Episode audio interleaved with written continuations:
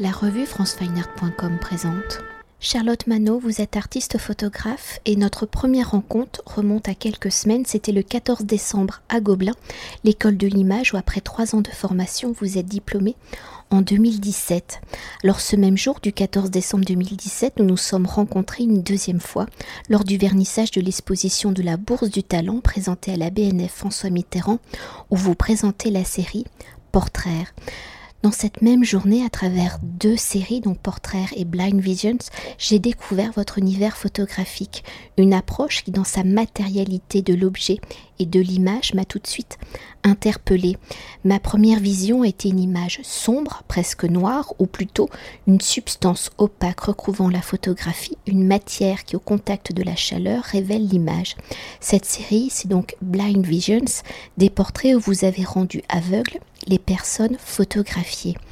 Alors quand on connaît la mécanique de la photographie argentique, on connaît le principe de l'image latente, de l'image en devenir, de l'image qui a été capturée, exposée et qui attend d'être développée pour apparaître et exister. Alors avec Blind Visions, vous utilisez le même principe, mais c'est la chaleur des mains du regardeur qui dévoile, qui développe l'image. Alors pour entrer au cœur de votre univers photographique, quelle est la genèse de cette série? Quelles ont été vos réflexions pour explorer la mécanique photographique pour en extraire, développer, créer l'un de vos vocabulaires plastiques? Tout d'abord, je pense que hum, la genèse de toutes ces, séries-là euh, qui changent des images, on va dire, euh, classiques, photographiques, du déclenchement automatique, euh, sans mise en scène ou sans artefact, comme moi je peux, je peux utiliser.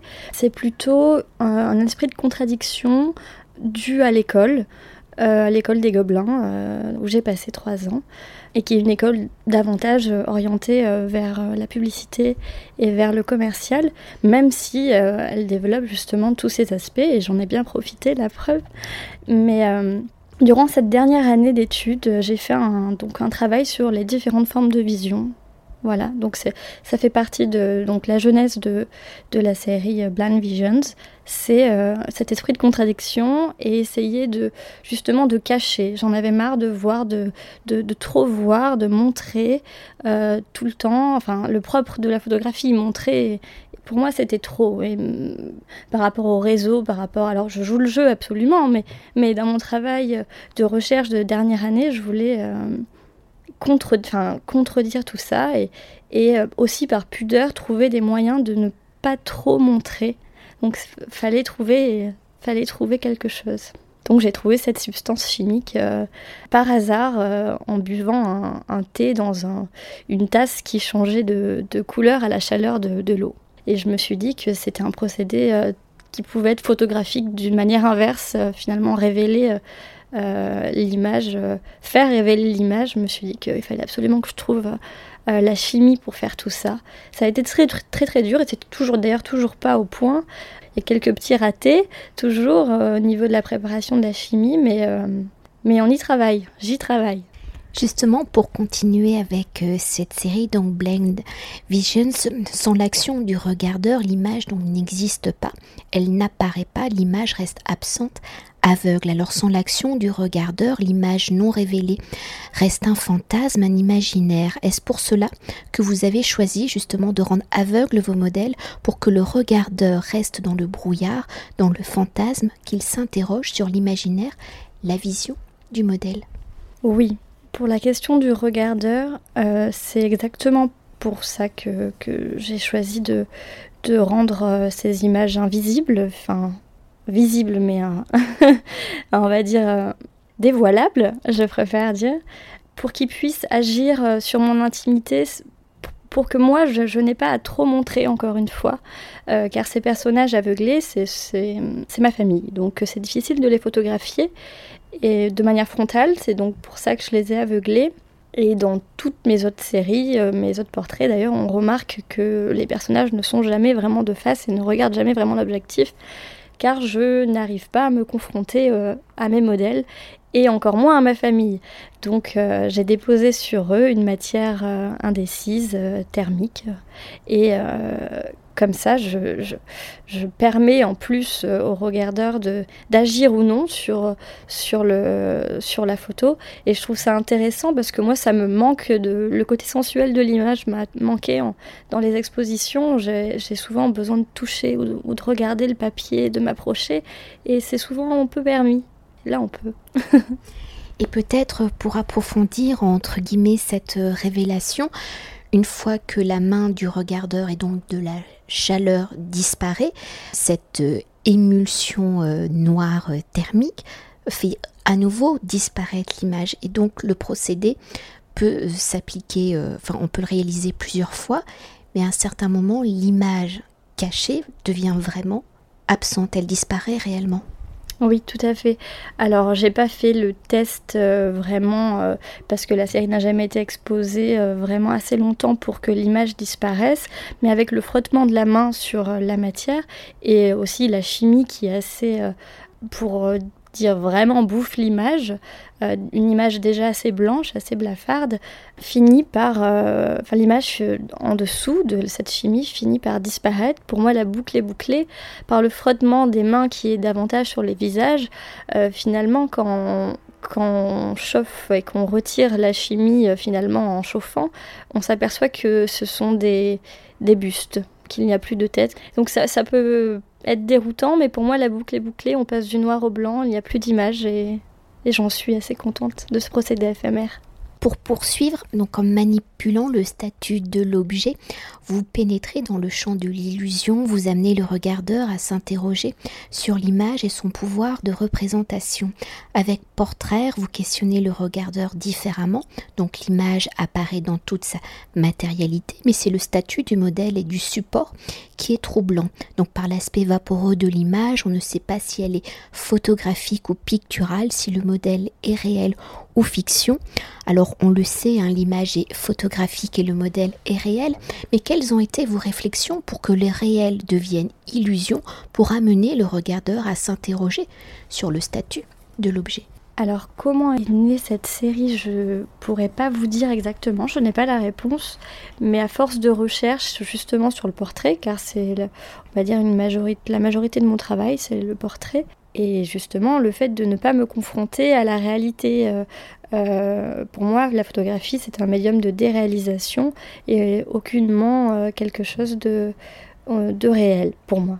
Mais il fallait quand même faire des portraits, continuer des séries, et donc il fallait mettre en place des petites ruses. Donc par la ruse que je, enfin la ruse que je veux être être mise en place à la prise de vue. Euh, il ne s'agit pas de, manipulation euh, euh, de, post-production. A posteriori, c'est vraiment à la prise de vue. Tout est fait à la prise de vue. Et donc, pour pouvoir photographier mes modèles, il fallait que. Alors, les mettre de dos, ça va 5 minutes. De profil, ça va 5 minutes aussi. Il fallait aussi qu'ils soient de face de temps en temps, que ce soit pour la commande ou même pour le personnel. Au bout d'un moment, on, on, tourne en rond, il faut, il faut chercher. Et là, je me suis dit, dévoilage. Il faut que je mette des obstacles. On ne peut pas toujours leur mettre des. les aveugler et leur crever les yeux, c'est impossible. Donc il fallait que je mette des voilages. Donc j'ai mis euh, tout, tout, type de support un peu transparent, euh, organza, tulle. Et en fait, je me suis rendu compte que ça aplatissait complètement l'image et que ça donnait ce côté pictural. Et ça m'a convaincue complètement. Je me suis dit, c'est ça, on n'est plus dans le réel. Ces personnages-là sont sortis euh, de, leur contexte ils ne sont que représentation. Ils ne, ils ne sont plus euh, eux-mêmes. Il ne s'agit pas de les de montrer euh, quelque chose. Au contraire, on ressent assez une distance dans les portraits parce qu'ils ne regardent pas. Ils ont l'air dans un monde fantasmé, onirique voilà, c'était en fait c'était c'est une somme d'expériences tout ça. Voilà. Pour poursuivre donc le fil rouge de ces deux séries, donc Blind Visions et Portrait, et le fantomatique, l'image qui apparaît, qui se révèle au regardeur en utilisant un autre vocabulaire plastique, la série Vision stocopique et la continuité de vos recherches, de votre écriture photographique. Ici, vous photographiez vos modèles dans le noir, le spectre de leur corps apparaît ainsi. Dans la nuit, les contours de leur corps se mélangent à la pénombre. Alors en photographie, le noir absorbe la lumière, il est le résultat de la combinaison de trois couleurs, donc du cyan magenta jaune, en imprimerie comme en photographie, donc ces trois couleurs par leur combinaison, permettent la reproduction de la gamme de toutes les couleurs. Alors par le noir et donc l'absorption de ces couleurs, quelles ont été vos réflexions pour que le noir devienne l'apparition donc de la couleur, donc de la lumière? Alors vous êtes plus calé que moi en technique, ça c'est bien. Alors en fait, cette série Vision Scotopique, ce sont des portraits de gens nus dans le noir, euh, essentiellement ma famille et mes amis ça a été vraiment le début de, cette grande série que j'appelle Vision au, pluriel. Ça a été vraiment un dérèglement de mon appareil photo euh, à la nuit. Euh, et en fait, j'ai vu euh, cette somme de pixels et j'ai vu comme dans le jour. Mais bon, ça me plaisait pas. Pour moi, il fallait que ce soit utile. et donc, je me suis dit, qu'est-ce que je pourrais faire avec, ces, ISO à 100 000, 110 000, 120 000 eh ben, atteignons la lumière, esprit de contradiction encore une fois, vu que photographier c'est écrire avec la lumière, bon, ça m'embêtait un petit peu, euh, voyons voir si euh, on confine les bas de porte et si on éteint la lumière et on fait tout ça à la nuit. Alors, on y voit. Et pourtant, on est dans le noir. Moi, je ne voyais pas mes modèles et eux non plus ne me voyaient pas réciproquement. Scotopique en référence à l'œil qui s'habitue au noir. Euh, ça nous arrive tous les soirs quand on atteint notre petite lampe de chevet. Euh, au bout d'un moment, on, arrive à discerner les éléments de notre chambre. Euh, au bout de 7 minutes à peu près. Et au moment de, ces 7 minutes où on commençait à se voir, donc le, côté pudeur, encore une fois, de ces gens nus et moi, la pudeur de les voir enfin en face de moi, poussait le déclenchement et le, le, rituel s'arrêtait là, l'expérience s'arrêtait là. Et alors j'ai remarqué qu'on voyait. Et je me suis dit qu'en fait, on ne pouvait jamais être dans le noir absolu, à part faire une boîte noire. Et je pense que si je photographiais dans cette boîte, noire, techniquement, je pense qu'il n'y aurait pas d'image. Donc finalement, même dans le noir, euh, qu'on croit, enfin dans le noir du moins, où notre vision humaine euh, n'y voit pas, finalement il y a de la lumière, il y a du, il y a du blanc, et donc il y a de la couleur, cette couleur violette, euh, cette couleur ouais, violette qui n'a pas été touchée du tout. Et, et ce qui m'a fait. C'est assez anecdotique, mais j'adore les anecdotes, désolée, donc je vais la raconter. C'est que euh, quand j'ai vu cette couleur un peu violette, je me suis dit euh, qu'est-ce que c'est? Pourquoi, euh, pourquoi c'est violet sur mon écran? Alors je suis très nulle en technique, mais ce que j'ai retenu, alors c'est pas la somme des couleurs ou le champ du, du visible, c'est pas ça que je vais vous raconter, c'est plutôt qu'on donnait des myrtilles à manger aux, aux hum, pilotes d'avions de, chasse pendant la guerre pour qu'ils y voient mieux dans le noir. Et du coup, j'ai trouvé ça assez marrant que ce soit la couleur, la, enfin, la myrtille et puis la couleur de la myrtille qui est exactement la même couleur qu'on retrouve sur ces photographies. Voilà pour l'anecdote. Si on décortique les trois séries que nous venons euh, d'évoquer, donc en explorant les mécaniques et le principe de la photographie, vous développez votre propre vocabulaire et, votre écriture plastique. Donc en manipulant les procédés dans la multitude de leurs possibilités, vous créez un univers singulier et poétique. Alors comment le détournement, ou plutôt l'appropriation de la technique photographique, s'est-elle transformée en écriture plastique? Et comment est-elle devenue donc le prétexte, la narration de vos histoires, de votre univers photographique? Alors, euh, c'est une bonne question. je me l'étais jamais vraiment posée. Mais euh, on va pas dire l'esprit de contradiction tout le temps, parce que non, maintenant, je, suis sortie d'un carcan scolaire et que j'ai plus. Euh, mais c'est plutôt un esprit d'expérience tout le temps et de, de faire autre chose. Enfin, de je suis lassée des images euh, classiques et moi j'ai envie de m'exprimer euh, autrement. Alors euh, je peux bidouiller et rater et faire des choses qui sont de l'ordre du gadget, on n'est pas obligé forcément d'aimer, mais c'est aussi par pudeur que je cherche à, détourner l'image, je pense, vu qu'il s'agit de l'intime. C'est aussi par mon affinité à la peinture, du coup il faut un peu détourner euh, le réel. pour, le, avoir la poésie, le, pour moi, il, faut quelque chose d'autre, euh, l'expérience. Et pour vous dire toute la vérité, le, plus, le prétexte, c'est la pudeur. Alors c'est peut-être un, gros défaut pour un photographe, je sais pas, mais, mais je pense que c'est la puteur, oui, vraiment. Après, c'est le goût pour l'expérience et que je, je, me vois pas faire autre chose. Et quoique, je suis en train de développer autre chose, mais, mais je, je sais pas. Je pense qu'il y aura encore. J'ai besoin de, de, de, trafiquer, de trafiquer, d'essayer de, de, trouver une de nouvelles formes euh, d'écriture photographique, même si euh, ça peut être vain, mais essayer essayer, c'est déjà pas mal. Pour continuer d'explorer votre univers plastique, peut-on évoquer deux autres séries qui sont Air et Linceul, où vous abordez un autre aspect de la photographie qui est le cadre? Alors, on le sait, hein, par le cadre, l'artiste, le photographe fait le choix de montrer ou de cacher. Ici, en soulignant par un cadre blanc, vous faites le choix d'accentuer ce choix justement de montrer ou de faire disparaître le paysage. Alors quelles ont été vos réflexions pour détourner le cadre? Et donc on l'a évoqué euh, précédemment, hein, je ne me trompe pas quand je dis que les séries évoquées, enfin dans vos séries, il n'y a aucun trucage. Euh, non, vous ne vous trompez pas.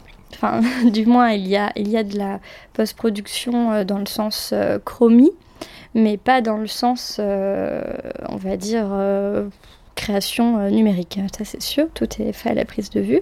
Sinon, quoi je servirais en tant que photographe euh, pour servir mon propos, je sais pas. Mais ça, ce sont des séries antérieures et on peut remarquer finalement qu'elles elles ont toujours ce questionnement qui doit me tarauder. Euh, j'ai pas fait de psychanalyse, mais euh, de montrer et de cacher et de cadrer, de finalement qu'est-ce qu'on voit dans ces cadres faits de rubalises blanches de chantier finalement de 6 mètres sur 4 qui sont étendues dans les paysages de mon enfance. Finalement, qu'est-ce qu'on voit? Qu'est-ce qu'on regarde? Il n'y a rien à voir. Euh, on est dans un paysage immense et euh, on a recadré et finalement, qu'est-ce qu'on voit? C'est peut-être l'ébauche de quelque chose qui pourrait apparaître ou pas. Euh, et pareil pour Linceul, qui est une série de paysages dans lesquels j'ai suspendu le drap euh, le drap, un des draps euh, blancs de, ma grand-mère euh, qui cache du coup les trois quarts du paysage et on ne voit rien. Et c'est encore la question bah, de voir entre apparition et disparition. ça questionne aussi le fantomatique, comme vous le disiez, et aussi le, la mémoire en fait, quelque chose d'éphémère, quelque chose de, trouble. et puis dans l'enfance aussi, on se rappelle pas forcément des choses comme il faut. Alors, euh, c'est pour ça que tout est un peu. C'est toujours entre dévoiler, cacher, euh, apparaître, disparaître. Euh, je pense que c'est ça aussi. mais toujours dans le cadre de l'intime. Je pense que c'est ça. Même dans le paysage ou que ce soit dans le portrait. Au regard de l'ensemble de votre travail, donc la place du regardeur fait partie du processus de création. Si on reprend l'exemple de Blind Visions, le regardeur est au cœur de la performance dans votre processus de création. Comment donc pensez-vous la place du regardeur, de son rôle pour que vos images existent? J'ai envie que le regardeur soit impliqué dans mes images. Euh, la preuve, puisqu'il doit lui-même le, faire le boulot à ma place, presque. Mais c'est plutôt euh, j'ai envie qu'il reparte avec un bout de quelque chose, avec que durant un expo, il puisse repartir avec euh, quelque chose d'intime ou qu'il puisse. Euh, j'ai envie, j'ai pas envie simplement qu'il regarde, j'ai envie qu'il s'arrête un peu. Je sais qu'on s'arrête pas souvent. je crois que la moyenne c'est quelques secondes devant une image, donc c'est assez. Donc j'ai envie que qui pensent quelque chose, qui sont interpellés. J'ai envie de, d'attirer son attention, euh, bêtement, euh, euh, que ce soit en bien ou en mal. Mais j'ai envie qu'il s'arrête et qu'il se pose la question, qu'il se pose une question. Je sais pas, j'ai envie de, j'ai envie de qui se pose, qui se disent ah tiens aujourd'hui j'ai vu quelque chose d'intéressant quand il se couche le soir. Je sais pas je sais pas, j'ai envie qu'on rentre dans un autre rapport à l'image. Enfin, moi, j'ai envie que mon rapport, que ma photographie soit euh, autre chose que ce qu'on voit en ce moment. Enfin, j'aimerais, j'aimerais, c'est prétentieux, mais j'aimerais, du moins. Et peut-être pour conclure cet entretien, peut-on parler de votre actualité? Donc dans l'introduction, j'ai évoqué l'exposition de la Bourse du Talent qui est visible donc à la BNF François Mitterrand jusqu'au 4 mars 2018. À partir du 17 mars 2018, vous exposerez dans le cadre du festival Circulation qui aura lieu donc au 104 jusqu'au 6 mai 2018. Et actuellement, vous travaillez sur le projet Parallèle European Photo Based Platform. Alors pouvez-vous nous dire quelques mots sur ce projet. Alors oui, c'est un projet euh, euh, de grande ampleur, donc un projet euh, d'initiative européenne qui regroupe à peu près, à peu près une petite vingtaine de pays européens, vingtaine. chaque artiste émergent, comme on doit dire maintenant, de chaque pays doit présenter un, un nouveau projet qui sera donc euh, avec l'aide d'un tuteur, euh, donc c'est un curateur assez, assez connu euh, qui nous aide à monter ce projet-là. Moi j'ai invitée par la galerie du Château d'Eau à Toulouse. Donc évidemment, j'ai accepté cette opportunité énorme de pouvoir montrer un travail à travers toute l'Europe, que ce soit au Kappa Center à Budapest, au Landskrona Festival, au musée finnois de la photographie, au format festival à Dublin, donc c'est quelque chose d'incroyable. Euh, donc pour cela, il fallait euh, trouver un, avoir un nouveau projet. Et il se trouve que j'avais un nouveau projet qui est, euh, alors excusez mon anglais tout de suite, qui s'appellera Thank You Mum. donc merci maman, voilà tout de suite c'est moins marrant, c'est moins sympa à dire comme ça en français et donc euh, voilà, donc c'est le projet sur lequel je suis en train de travailler avec l'aide de Jean-Marc Lacabe du Château d'Eau et mon tuteur Alejandro Castellotte, de, initiateur de Photo Espagna, et que je présenterai à Kaunas en Lituanie fin février euh, devant donc les curateurs et les organisateurs de festival qui jugeront si mon travail est, enfin si l'amorce de ce travail sur ma maman, euh, sur la relation d'une mère et sa fille de, qui n'a pas vraiment connu sa mère jusqu'à l'âge de, de raison, l'âge de 8 ans, il paraît, comme Alice au Pays des Merveilles, peut se construire. Euh, voilà, c'est quelque chose de plus intime, c'est un, un, travail euh, qui me touche vraiment et, et on, je pense qu'on sera aussi dans l'expérience, même si tout ça n'est pas encore finalisé. voilà, donc c'est un travail qui durera jusqu'à qui sera montré du moins jusqu'en septembre 2018, j'espère, quand il sera un peu plus, un peu plus abouti. Et peut-être une dernière chose, lors de, de, cet échange, vous évoquez beaucoup euh, le travail avec euh, vos personnes proches, votre famille. Alors est-ce que globalement, on peut quand même dire que vous avez un travail autobiographique? Ce serait réducteur ou pas? Autobiographique, oui, disons que mon travail personnel tourne autour d'une recherche finalement, euh, d'une photothérapie, je dirais presque, euh, sans le vouloir forcément, mais finalement ces sujets reviennent sur le tas tout le temps. Sans, c'est pas, je me force pas, hein. mais euh, appliquer ma façon de faire, du moins la technique. à des commandes ou des commandes presse par exemple, du coup place ce travail hors de, l'autobiographie et, et, mais oui, c'est vrai que je fais ces photos de manière assez euh, euh, égoïste dans un sens, mais, mais j'espère euh, pour, pour toucher le, public. Sinon, sans, sans le public, il n'y a pas si personne regarde mes images, il n'y a plus d'images, comme pour les films en fait. Merci beaucoup. Merci Anne-Frédéric. Cet entretien a été réalisé par franceweiner.com.